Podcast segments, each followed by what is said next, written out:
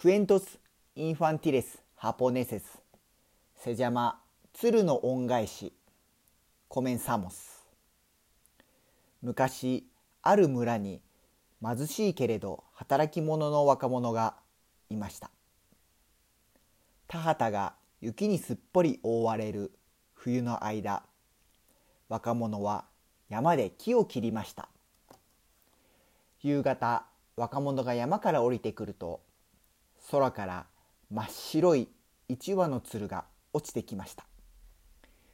雪の中で羽をばたつかせて苦しそうにもがいています。どうしたんだろう。そばに駆け寄ると羽の付け根に矢が刺さっていました。誰だこんなひどいことを。若者は鶴を驚かせないようにそっと羽から矢を抜いてやりました。水筒の水で傷を洗い手にぐいを裂いて縛っている若者を鶴はじっと見つめていました。さあこれで大丈夫。気をつけてお帰り。すると鶴は空に羽ばたきクークーくる嬉しそうに泣きながら鶴は山の向こうへ飛び去っていきます。若者嬉しくなって家に帰りました。何日か過ぎた夜トントン。若者の家の戸を誰かが叩いています。戸を開けると若い娘が立っていました。頭も着物も雪で真っ白です。外は寒いからお上がりなさい。若者が言うと娘はほっとしたように家の中に入りました。道に迷ってしまってどうか一晩泊めてください。若者は娘の火のそばに座らせて自分の粗末な晩ご飯を勧めました。大雪で町に薪を売りに行けず何もなかったのです。すると娘は言いました私が何か作ります。そして包みから食べ物を出すと料理を作ってくれました。娘は親を亡くし会ったこともない町の知り合いを訪ねるところでした。ところが次の日もその次の日も大雪でとても出かけられません。娘は少ない食べ物で上手に料理を作り掃除や縫い物をして過ごしました。やっと雪が止んで明るいお日様が顔を出しました。どうか私をずっとここに置いてください。こうして娘は若者と暮らし始めました。ある日娘は若者に頼みました。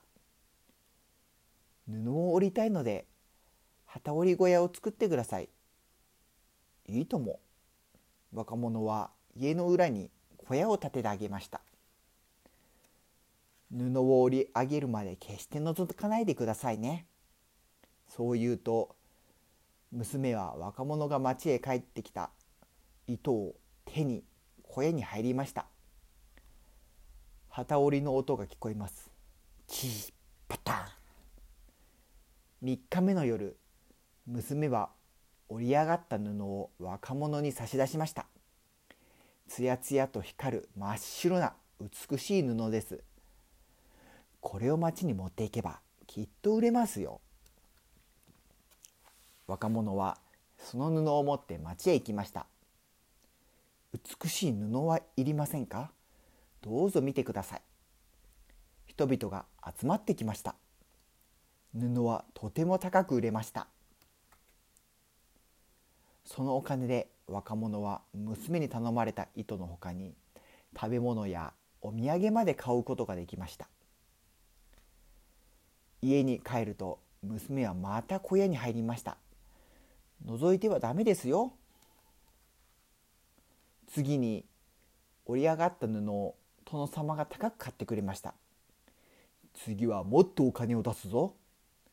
若者はたくさんの小判をもらって嬉しくてなりません。いい暮らしができそうだ。